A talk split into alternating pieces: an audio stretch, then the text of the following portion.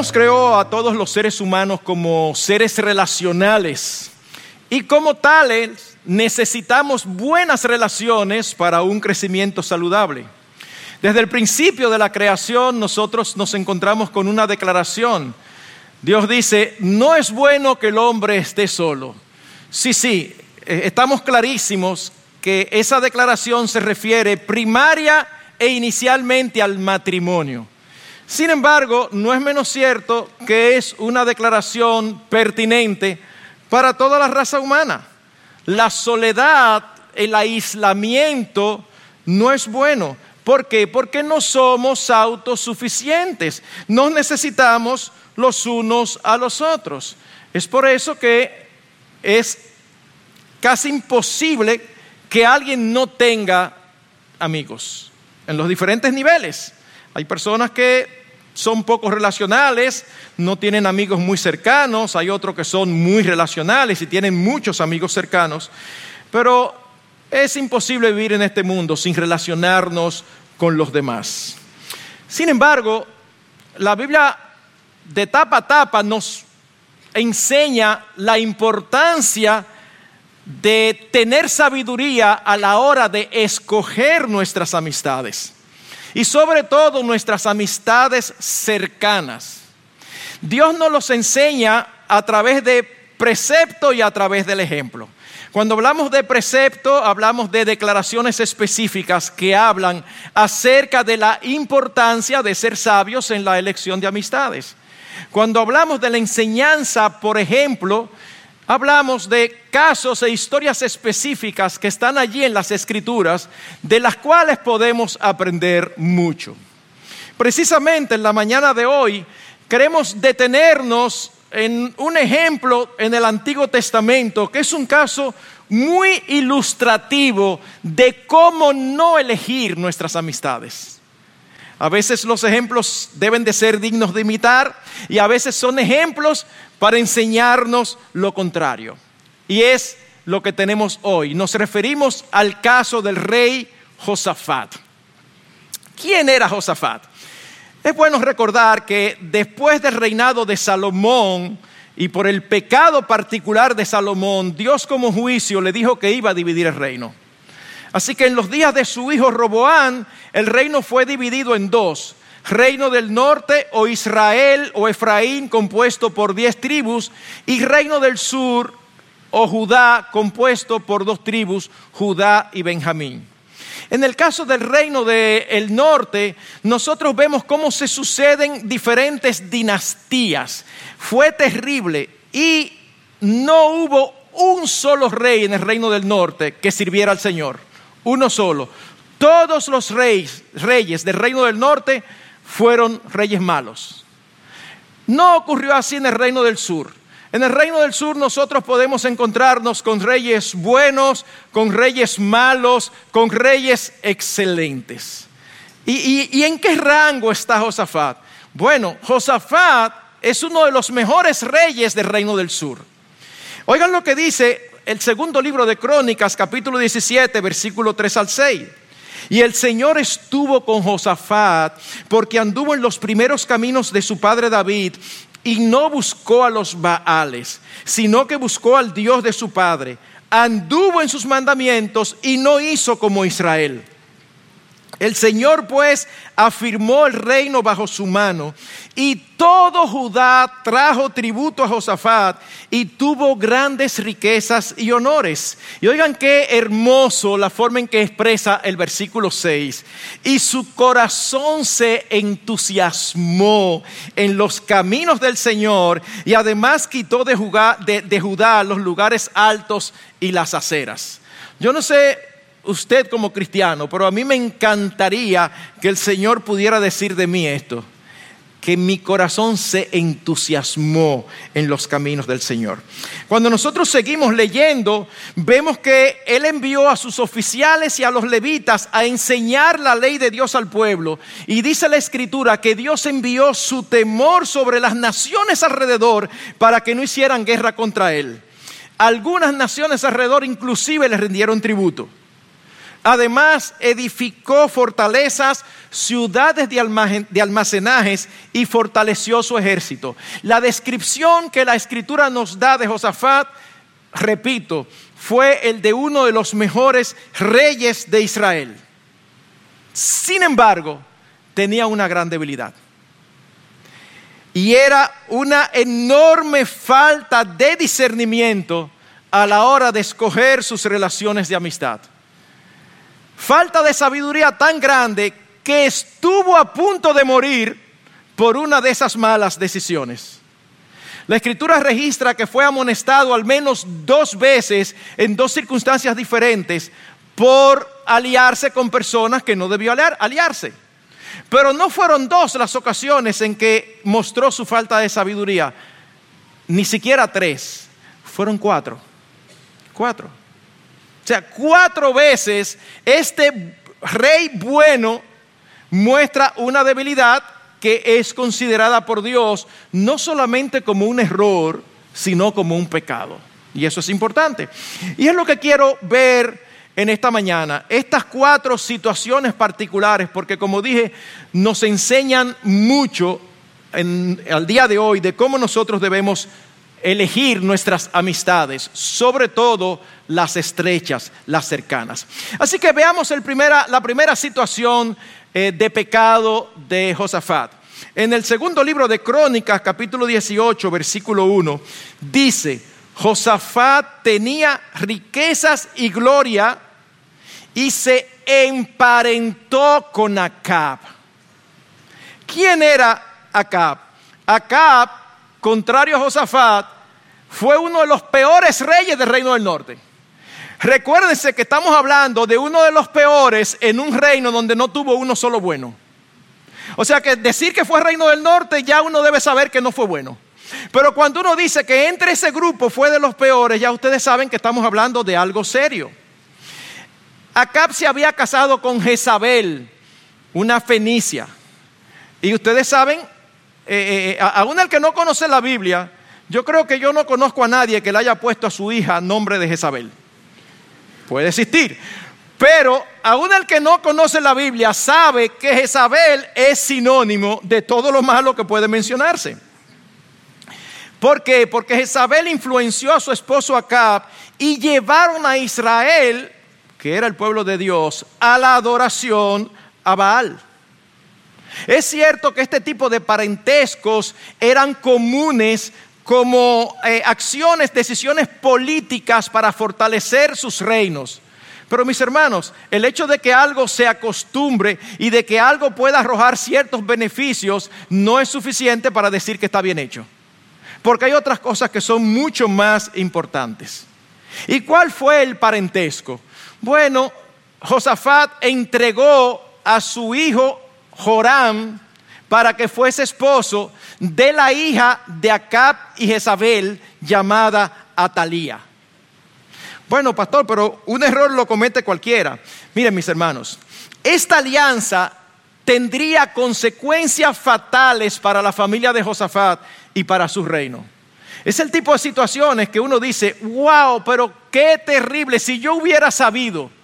Bueno, es que tú no tenías que saber lo que iba a suceder, tú tenías que saber lo que Dios dice al respecto. Muchas veces nosotros pensamos en cuáles serán los resultados. Nosotros no estamos llamados a pensar en resultados, nosotros estamos llamados a pensar en obediencia. Es lo que Dios ordena. ¿Qué sucedió? Cuando Josafat muere, le sucede en el trono su hijo Jorán. ¿Y qué hace Jorán? Jorán asesina a sus hermanos para quedar él solo. Segunda de Crónicas 21, 4, 6 dice, que anduvo en el camino de los reyes de Israel, tal como había hecho la casa de Acab, y entre paréntesis, el Espíritu Santo inspiró para que apareciera esto. Dice, pues la hija de Acab era su mujer e hizo lo malo ante los ojos del Señor. ¿Ustedes creen que ese comentario está gratuito ahí?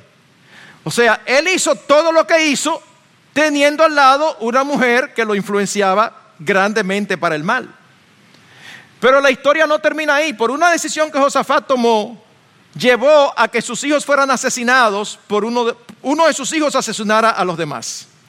Pero no termina ahí porque luego que Jorán muere, lo sucede en el trono Ocosías, nieto de Josafat, que se dice en 2 de Crónicas 22, 3, 4 lo siguiente, también anduvo en los caminos de la casa de Acab, porque su madre fue su consejera para que hiciera lo malo. O sea, esa prenda a quien él entregó a Jorán eh, fue la consejera del esposo y de los hijos. ¿Para qué? Para que hiciera lo malo, francamente. E hizo lo malo ante los ojos del Señor, como había hecho la casa de Acab. Porque después de la muerte de su padre, ellos fueron sus consejeros para perdición suya. Ocosías, nieto de Josafat, va a visitar a Jorán, rey de Israel, hijo de Acab, que estaba enfermo, y hace una alianza con él contra Jehú, que ya Dios había dicho específicamente que lo había levantado para juzgar a la casa de Israel por los pecados de Acab. Sea, Dios había profetizado que iba a romper la descendencia de Acab por sus pecados. Y Ocosías, que es del reino del sur, va y hace alianza con Jorán. Jorán le dice, ayúdame con este hombre que es una amenaza para mi reino. Y hacen una alianza. ¿Y qué sucede? Jehú termina matando a ambos. Pero no termina ahí la historia. Cuando Atalía, la madre de Ocosías, vio que su hijo había muerto, ¿sabe lo que hizo? Se levantó y exterminó a toda la descendencia real de la casa de Judá. ¿Y quién era la descendencia de la casa de Judá? Sus nietos. O sea, esta mujer mató a sus nietos para qué? Para acceder ella al trono de Judá. Mató a todos excepto a Joás que fue escondido y protegido por la esposa del sumo sacerdote. Se dio cuenta de lo que estaba pasando y tomó a Joás y lo escondió, que luego llegaría a ser rey en, Judá y también bastante bueno. Hermanos, Atalía se convierte no solo en la única reina del reino del sur, sino en la única que no era de la línea davídica. ¿Por qué?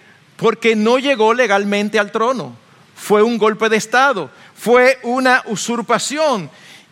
¿Y cómo ocurrió esto? ¿Cómo fue posible que esto ocurriera? Oh, años antes, cuando a Josafat se le ocurrió la malísima idea de unir a su hijo Jorán con la hija de Acab por una relación que nunca debió ser, el reino del sur estuvo a punto de naufragar y la línea mesiánica estuvo a punto de desaparecer humanamente hablando. Porque nosotros sabemos que eso era imposible, porque Dios había prometido un descendiente de David que iba a ocupar su trono y que lo ocuparía para siempre y que sería el Señor Jesucristo. O sea que eso era imposible de suceder. Pero humanamente hablando, se dieron todas las circunstancias para que la línea davídica fuera destruida por completo. Nos preguntamos, ¿y qué movió a un hombre de Dios como este a establecer relaciones familiares con un enemigo del Señor? ¿Acaso sería la prosperidad que lo volvió descuidado?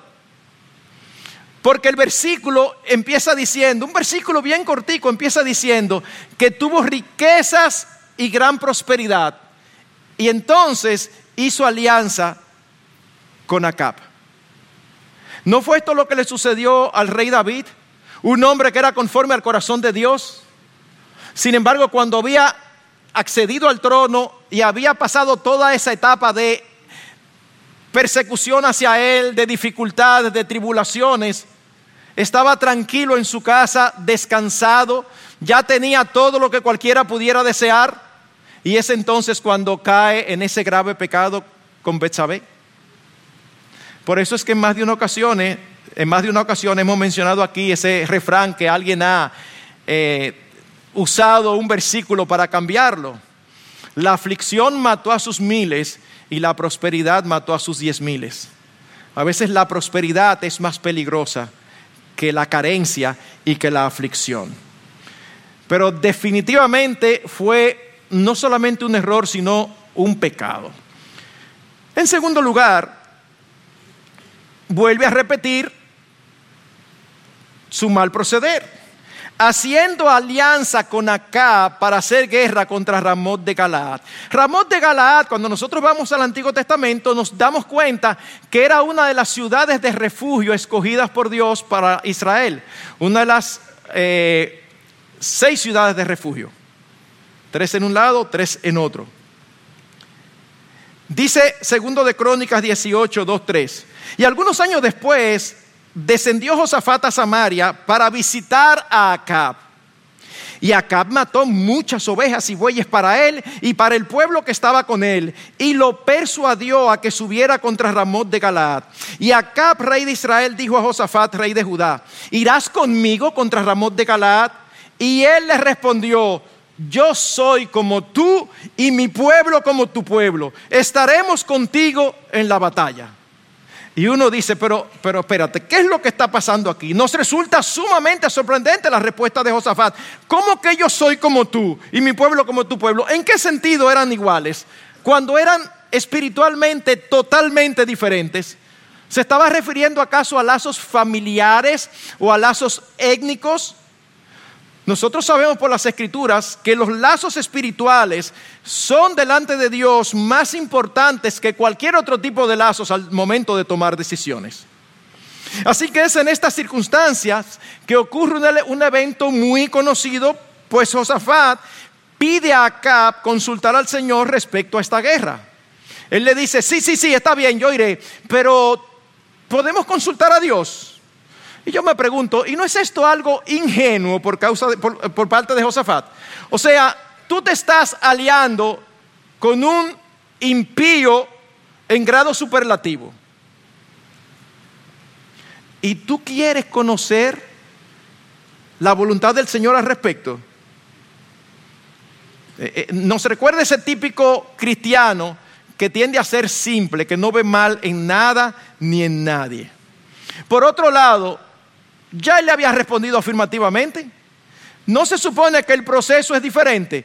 Tú buscas consejo, tú buscas la voluntad de Dios y después tú respondes.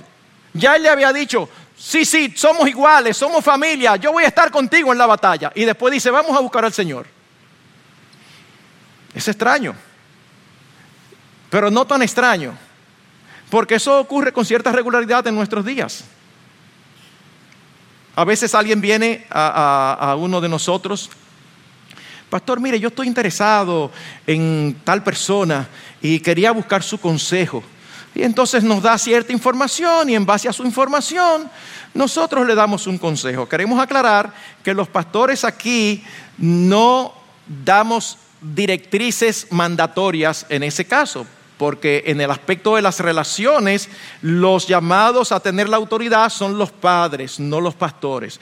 Nosotros los pastores damos consejo. Y a veces cuando tú los escuchas, le dice, ¿y por qué tú mejor no haces esto, aquello y lo otro? Y después tú hablas con ella. Yo hablé con ella ayer, pastor. Y entonces, ¿qué es lo que tú estás haciendo aquí? O peor aún, pastor, mire, eh, eh, existe la posibilidad de irme a los Estados Unidos porque salió esto, aquello, lo otro y hay oportunidades y todo eso y uno le pregunta y toma su tiempo y le dice, pero ¿por qué tú mejor no lo haces de esta manera y lo dejas para un par de meses por tal o cual razón? Es que yo tengo los pasajes comprados. Pues y entonces hubiéramos empezado por ahí. Debemos consultar la voluntad de Dios antes de tomar decisiones. Así que Acab dice, ah, no hay problema, tú quieres que consultemos, no hay problema. Y Acab busca no cuatro profetas, no cuarenta, cuatrocientos.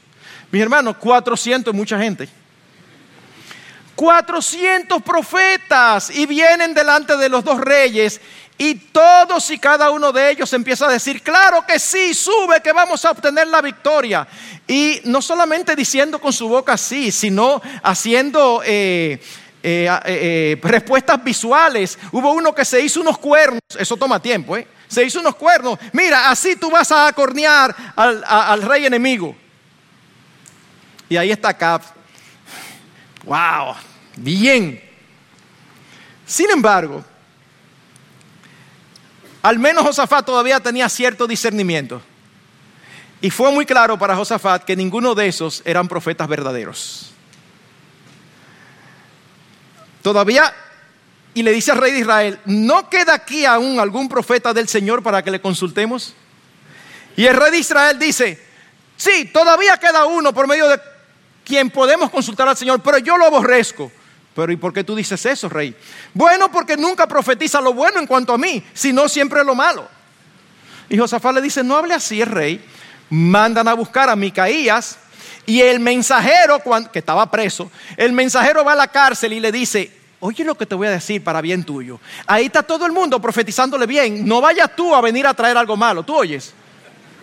Y él le dice, yo voy a decir lo que Dios me diga que yo diga. Cuando viene, ¿qué hace él? Inicialmente profetiza igual. Sube que vas a vencer. Pero es el mismo Acab que le dice, no te he dicho que me digas la verdad. O sea que aunque en la palabra escrita no se nota, nosotros podemos imaginar el tono con el que fue dicho, que fue claro que era un tono irónico. Sube, sube, que tú vas a vencer. Claro que sí, tú vas a vencer, sí. Algo similar, ¿verdad? Y él le dice, pero no te he dicho. Entonces le dice, bueno, si tú quieres saber palabra de Jehová, oye lo que te voy a decir. Tú vas, si subes, vas a ser derrotado y vas a morir. En el interín, uno de los falsos profetas se molesta y golpea a Micaías, acusándolo. Y Micaías le dice, cuando todo ocurra, tú vas a morir también. Así que Acab se, se voltea hacia Josafat y le dice, tú ves lo que te estoy diciendo, nunca me profetiza bien. Mándalo a trancar con poco agua, con poco pan y con poca agua, hasta que yo vuelva. Y este hombre, como un verdadero profeta de Dios, con pantalones bien puestos, en ese día no se usaban, pero la frase sí se usa hoy, lo vamos a entender, con sus batola o lo que usaran bien puesta, él le dijo, si tú vuelves de la guerra, el Señor no ha hablado por mí. Uy, uy. Lo mandan a trancar. ¿Y qué sucede? Josafat dice, ay no, espérate, yo no voy. No, no. Josafat se queda como que no ha pasado nada y sigue adelante con el plan de Acab. Mis hermanos, no olvidemos que nosotros no tenemos lucha contra carne y sangre. Y aunque eso es una expresión del Nuevo Testamento, eso es verdad desde que el hombre cayó. Nuestra lucha no es contra personas, nuestra lucha realmente es contra el enemigo de nuestras almas, que siempre quiere eh, dañar el plan de Dios, siempre quiere tergiversar y apartarnos de él. Es por eso que alguien hablando de Josafat dijo lo siguiente. Ya vimos que Josafat, había reforzado su reino, pero el enemigo viene a él de una forma para la cual Josafat no parece haber estado preparado. No ataca su reino, sino su corazón. No viene como león, sino como serpiente. Las ovejas y bueyes de Acab que le había dado demostraron ser más efectivas que sus hombres de guerra. Si Acab le hubiera declarado la guerra a Josafat, ello solo habría hecho que éste se apoyara en el Señor. Por eso no lo que Acab hace. El reino de Josafat estaba fortificado contra los ataques de Acab, pero su corazón permanecía abierto a las seducciones del rey de Israel. Esto es realmente solemne. A menudo hacemos grandes esfuerzos contra el mal en alguna de sus formas, mientras que lo dejamos entrar en otras. Hermanos, ¿qué nosotros aprendemos aquí claramente? Las relaciones estrechas con no creyentes pueden conducirnos a situaciones o escenarios que no escogeríamos voluntariamente de antemano. Yo creo que todo aquí creyente que tiene cierto tiempo entiende perfectamente si es honesto. Las relaciones estrechas con no creyentes pueden conducirnos a situaciones o escenarios que no escogeríamos voluntariamente. Imaginemos a Josafat mientras presenciaba a los falsos profetas de Acab. Debía ser insufrible, porque eso debía ser rato y rato y rato, son 400. Y él mirándolo ahí, y desde el principio tiene que haberse dado cuenta. Eso es como cuando tú pones a un verdadero creyente a oír una prédica de Cash Luna. No tienen que pasar 10 minutos para tú darte cuenta que es un falso profeta. No, no, no, no, no, no, no. Imagínate que te digan sí, pero tú tienes que oírlo completo.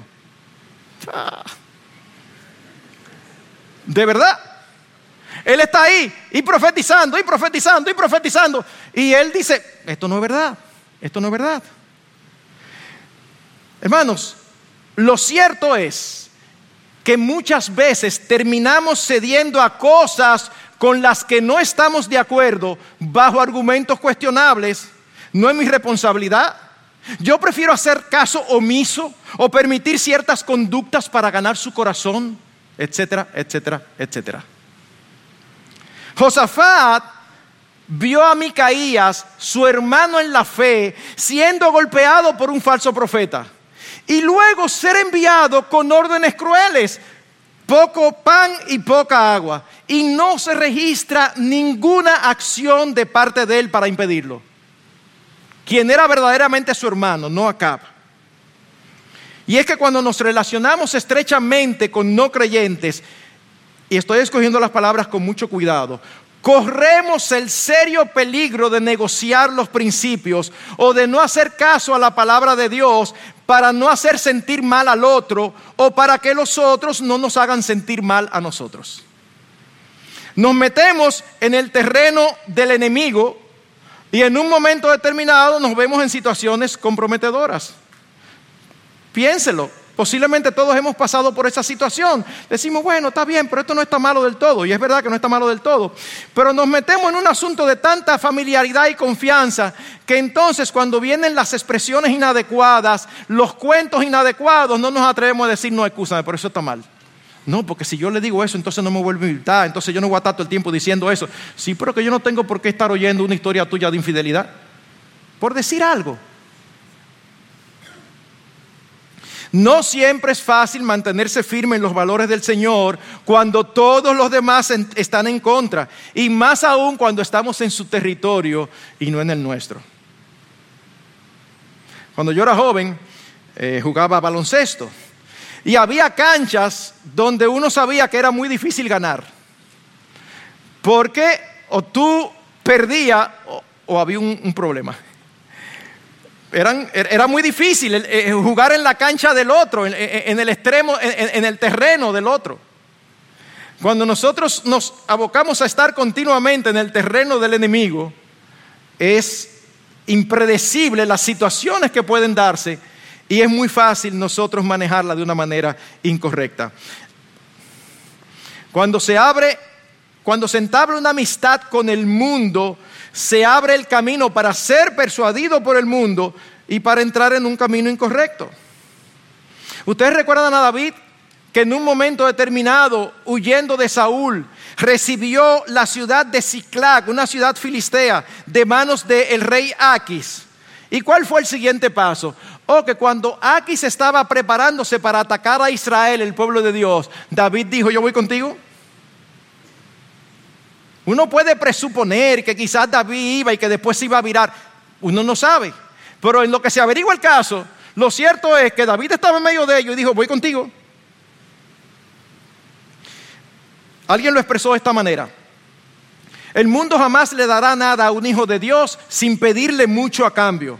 Una vez que el rey de Judá le permitió a Acab que matara muchas ovejas y bueyes para él, le resultó difícil no satisfacer el deseo de Acab en relación con Ramón de Galaad. No deber nada al mundo, pues es el camino más seguro.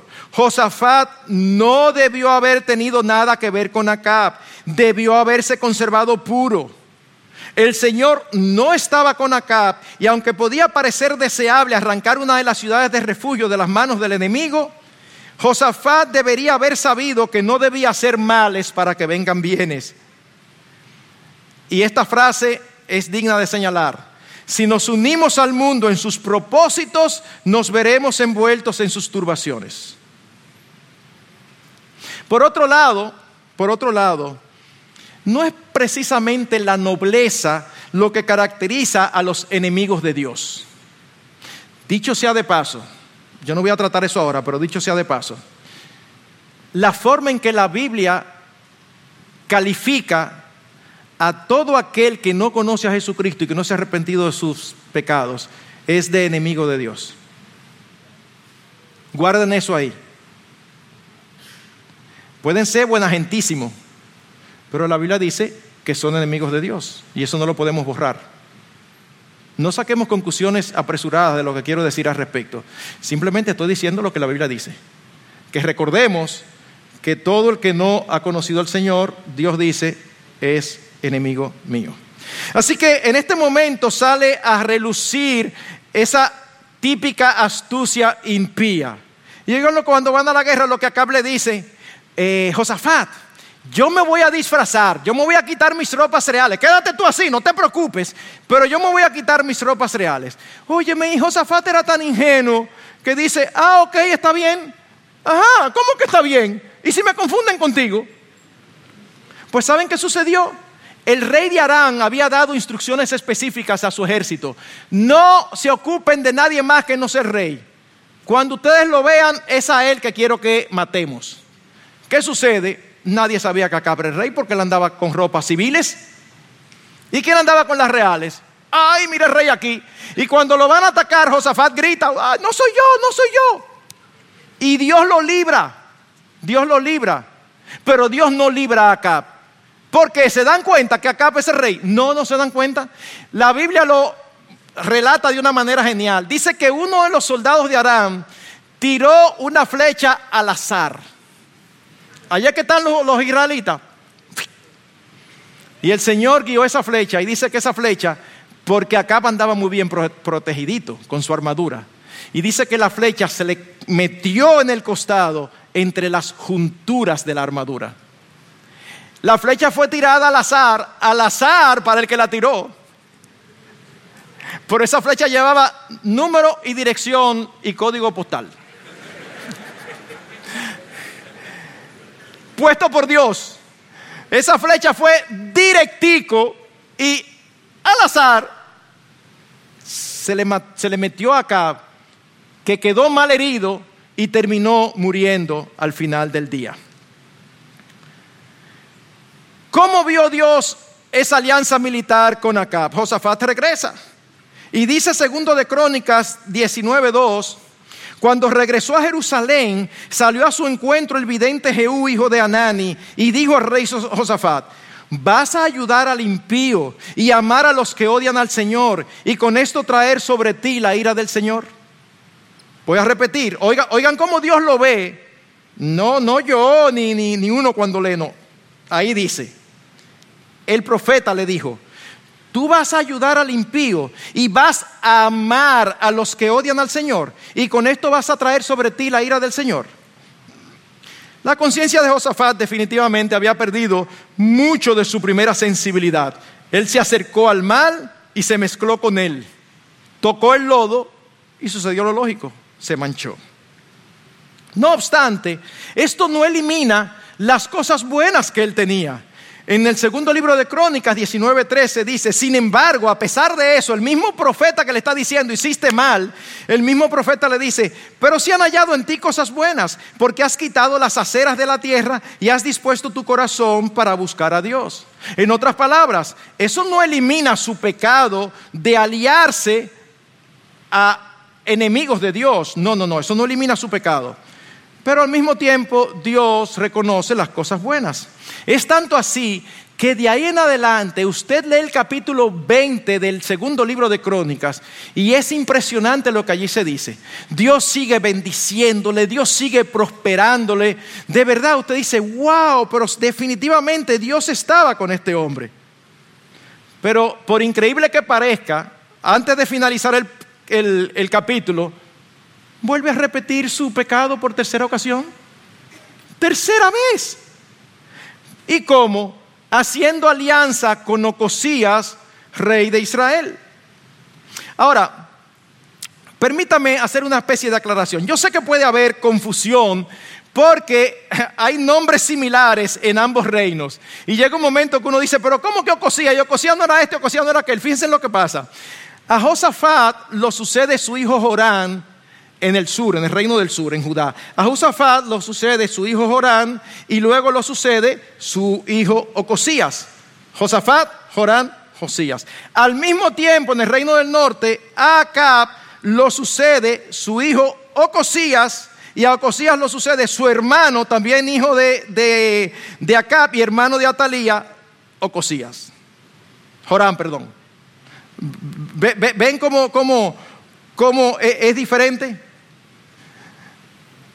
Está Josafat, luego está Jorán y luego está Ocosías. Y en el otro son los el hijo de Acab y su hermano. Entonces imagínense, esos vivieron en la misma época, así que uno tiene que estar muy pendiente cuando está leyendo este relato de cuál de los Ocosías se refiere y de cuál de los Jorán se refiere. Ahora, él hace, Josafat, alianza con Ocosías, rey de Israel, hijo de Acab. ¿En qué consistió esta alianza? Dice, y se alió con él para hacer naves que fueran a Tarsis y construyeron las naves en Esión Geber. O sea, e, es como alguien que no aprende. Ahí está haciendo alianza. vamos a hacer una empresa naval juntos. ¿Cuál fue el resultado de esa alianza?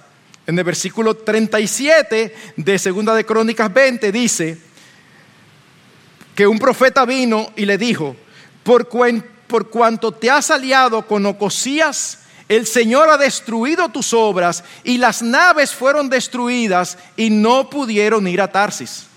El Señor dijo que no, Josafat, ¿pero cómo que yo te voy a explicar? Que dejes eso, te voy a destruir las naves. Pero un versículo antes, el Espíritu Santo quiso dejar registrado cómo Dios veía esta situación. El versículo 35 dice, al hacer esto, obró impíamente. En otras palabras, él pecó haciendo alianza con Ocosías de Israel. Josafat, wow, finalmente, hay un refrán dominicano que dice, a las tres es la vencida. Y uno pudiera decir, wow, le tomó tres, pero finalmente aprendió temporalmente, momentáneamente, él hace caso. La prueba de que hace caso es que en Primera de Reyes, en el primer libro de Reyes, dice que Ocosías vino donde, eh, donde Josafat a proponerle que sus soldados fueran con el de él. Cuando uno lo lee de primera vistazo, piensa que es algo contradictorio con lo que dice Crónicas, que hicieron la alianza y se quebraron las naves. Pero no, cuando uno lee el primer libro de Reyes se da cuenta que esa negativa de Josafat vino después de que las naves fueron destruidas. En otras palabras, hizo la alianza, Dios destruyó las naves y como el típico no creyente que lo ve como algo fortuito, Ocosía viene a insistir, bueno, pues ya que eso no destruyeron, permite al menos que mis soldados vayan con los tuyos. Y ahí Ocosía le dice, no, pues sería el colmo, acabado de, de amonestar por el profeta. No, pero con cierto tiempo después, cierto tiempo después, él hace alianza con Jorán.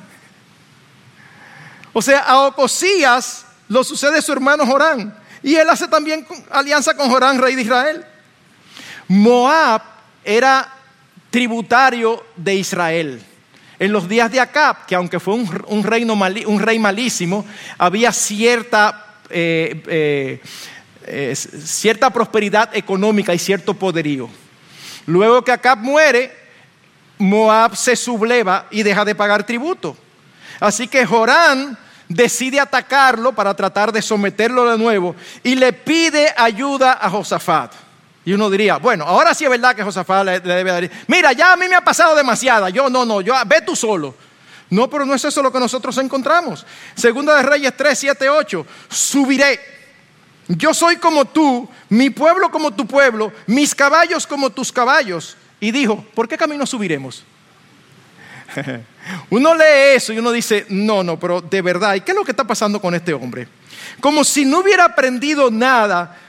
Josafat le da a Jorán la misma respuesta que había dado años atrás a su padre y que había sido condenada por Dios. Y lo hace otra vez sin consultar a Dios.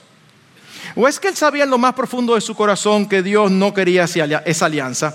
Hermanos, hay asuntos donde la verdad es que no queremos consultar al Señor porque tenemos evidencias previas de cuál es su voluntad. Ya él había sido severamente amonestado dos veces. Así que él estaba cometiendo una acción común para nosotros también como creyentes. Mm, yo sospecho que esto no, no es del Señor, pero yo quiero hacerlo, por razones políticas, por lo que sea.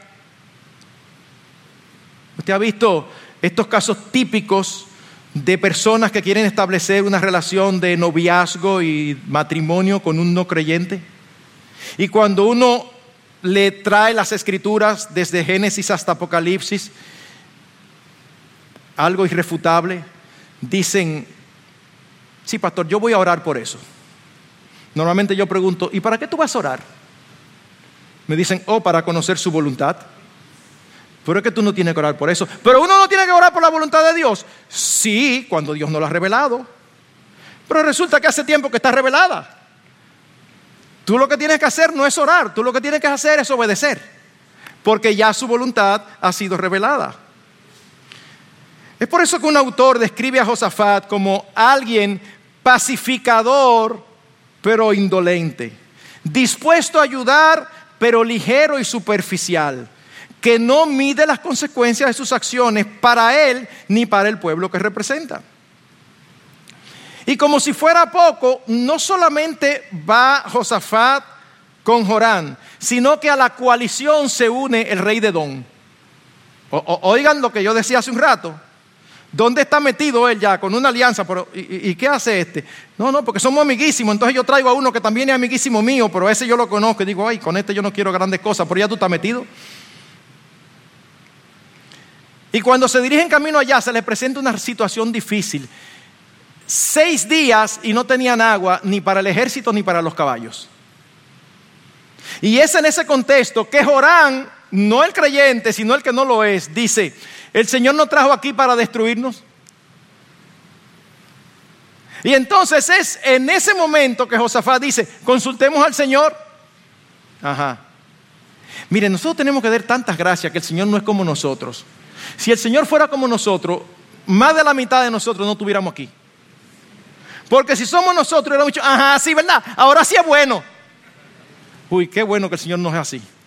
Porque tendría razones cientos de veces de decirnos eso. Y un siervo de Jorán se acuerda de la existencia del profeta Eliseo. Y se acercan a Eliseo a preguntarle. Y cuando llegan, la escena es interesantísima. Porque Eliseo le dice de una manera clara, vive el Señor de los ejércitos ante quien estoy, que si no fuera por respeto a la presencia de Josafat, rey de Judá, no te miraría ni te vería. En otras palabras, si Joram va a él, no, aquí no venga. tú, no, tú vives de espalda a Dios y tú quieres buscarlo ahora. Pero estaba Josafat, que aunque estaba haciéndolo mal, era un siervo del Señor. Y el rey de Don ni se menciona, el rey de Don ni lo miraron. Eliseo le dice, ok, está bien, suban, háganlo así y van a tener la victoria. Suben, la batalla se da y tienen la victoria. No como una bendición a la medida que Josafat había tenido, sino por misericordia y bondad hacia aquel que podía decirse que era un hijo suyo. Permítame ahora dar algunas conclusiones y aplicaciones prácticas, habiendo visto, ¿verdad?, la historia. Hermanos, reitero, desde el principio del relato bíblico es obvio que Dios quiere cierta separación entre su pueblo y los que no lo son. Y estos dos grupos son mencionados tan temprano como en Génesis 3, cuando se habla de la serpiente de la mujer y la serpiente de la serpiente. De ahí en adelante, hasta el último libro de la Biblia, vemos esa diferenciación entre los hijos de Dios y los que no lo son, entre los creyentes y los incrédulos. Y también vemos vez tras vez una advertencia continua a los creyentes en su relación con los incrédulos. Antes de Dios introducir a su pueblo en la tierra prometida, le da instrucciones muy específicas. Deuteronomio 7, 1, 4.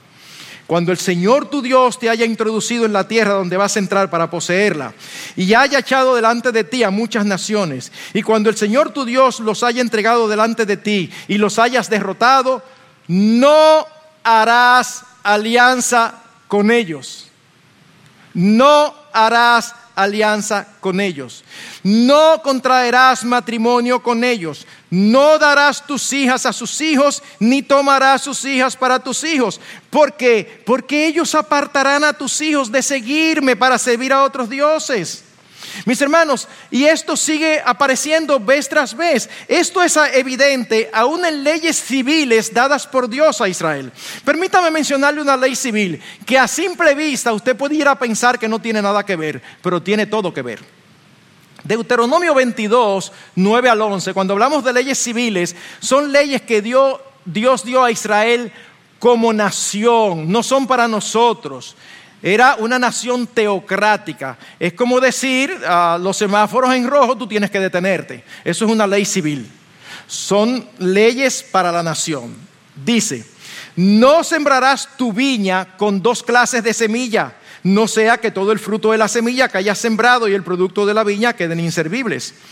No ararás con buey y asno juntos no vestirás ropa de material mezclado, de lana y lino. Ahora, mis hermanos, ¿eso no tiene que ver nada con nosotros? Tiene que ver. Pero tú acabas de decir que era una ley civil. Sí, era una ley civil que ya no tenemos que cumplir, pero detrás tiene un principio de valor permanente.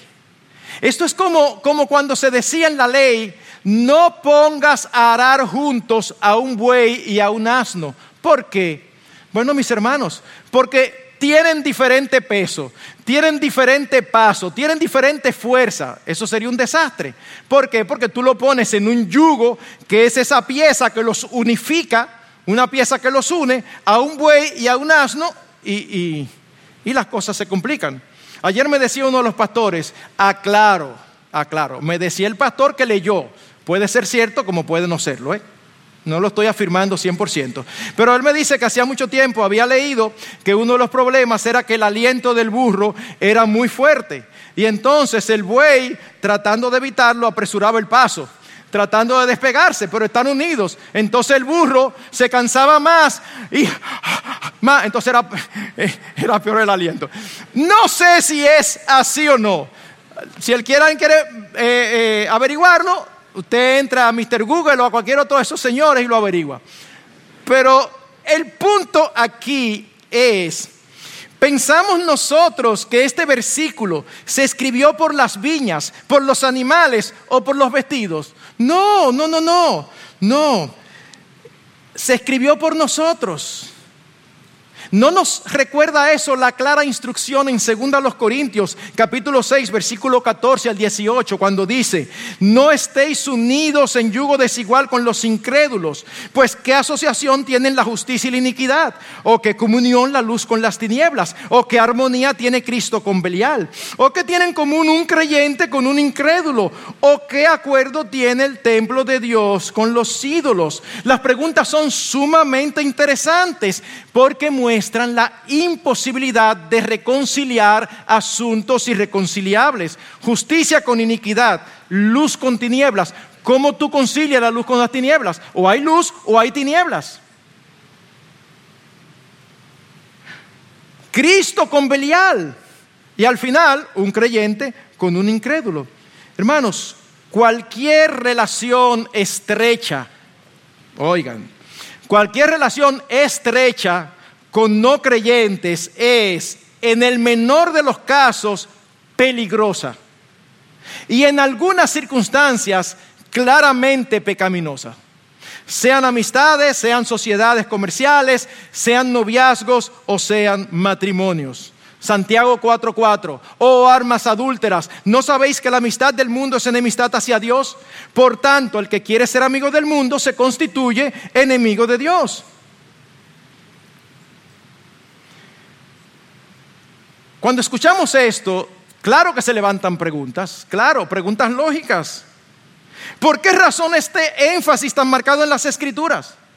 ¿Qué tan dañino puede ser para un creyente? ¿Significa esto que no tenemos que tener ningún, que, que debemos no tener ningún tipo de relación con los no creyentes? Esto se escribe porque nosotros somos mejores que ellos.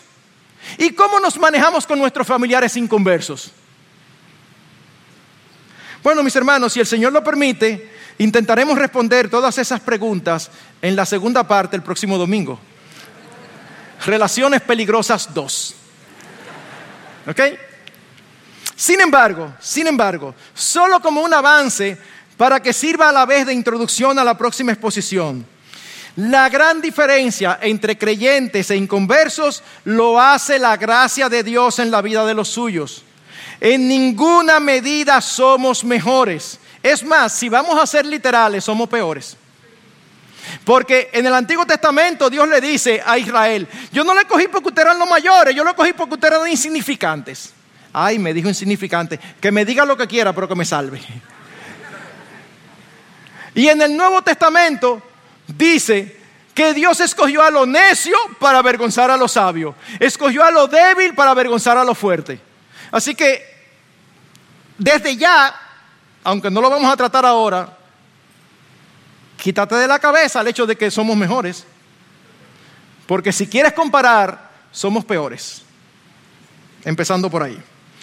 Hermanos, la diferencia es que por la gracia de Dios, no por nuestros méritos, no por nuestra inteligencia, en un momento determinado nuestros ojos fueron abiertos a la gran necesidad que tenemos por nuestros pecados delante de Dios y a la grandeza y hermosura de nuestro Señor Jesucristo como el único que puede perdonarnos, transformarnos y convertirnos en hijos suyos. Esa es la esencia del Evangelio que todo ser humano necesita. Todos somos terribles sin excepción. No hay quien entienda, no hay justo ni aun uno, no hay quien busque a Dios, no hay ni siquiera uno. Nacemos con una inclinación hacia el pecado, no hacia Dios. Nacemos con una inclinación a la desobediencia y no podemos resolver ese problema con nosotros mismos. Por eso Cristo vino a buscar y a salvar lo que se había perdido. Cristo vino a hacer lo que nosotros no podíamos hacer y ofrece su gracia y su salvación a todo aquel que quiera. Y no vinimos a Él porque somos más inteligentes y nosotros entendimos lo que tú no entiendes. Vinimos a Él porque a Él le plació abrir nuestro, nuestro entendimiento. Y por una razón que no sabemos y que la verdad que no me interesa mucho, lo único que me interesa es gloria a ti, Señor, que me salvaste. Esa es la única diferencia. Mientras tanto, es muy claro que el ejemplo de Josafat nos enseña que no debemos relacionarnos estrechamente con aquellos que aborrecen a Dios. Esto tiene implicaciones prácticas serias, delicadas y que ameritan ser tratadas de una manera muy específica. Oren por mí y los espero el próximo domingo para ampliar, acercar el foco de la cámara y aumentar ese aspecto. Que el Señor nos bendiga.